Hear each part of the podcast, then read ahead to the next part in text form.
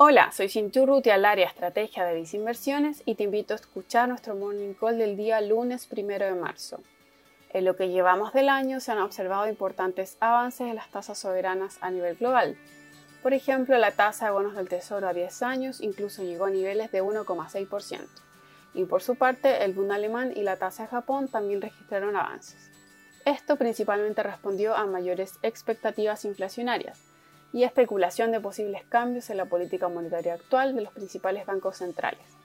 Ante tales registros se mantuvieron presionadas las bolsas accionarias en el mundo, ya que el mercado de bonos resulta ser algo más atractivo que antes versus el mercado accionario. Sin embargo, pareciera ser que la ola vendedora de bonos soberanos se desacelera en reacción al convencimiento de que los bancos centrales intervendrán como sea necesario para mantener bajas las tasas, de hecho, el Banco Central de Australia anunció hoy la decisión de duplicar su programa de compra de bonos. En Visa Inversiones mantenemos un favoritismo hacia la renta variable por sobre la renta fija, con selectividad en la región latinoamericana por medio de nuestros fondos mutuos destacados Visa Acciones Latinoamérica y también Visa Acciones Mundo Activo. Finalmente, si quieres saber más sobre nuestras recomendaciones, te invitamos a visitar nuestra página web visinversiones.cl o contactando directamente a tu ejecutivo de inversión.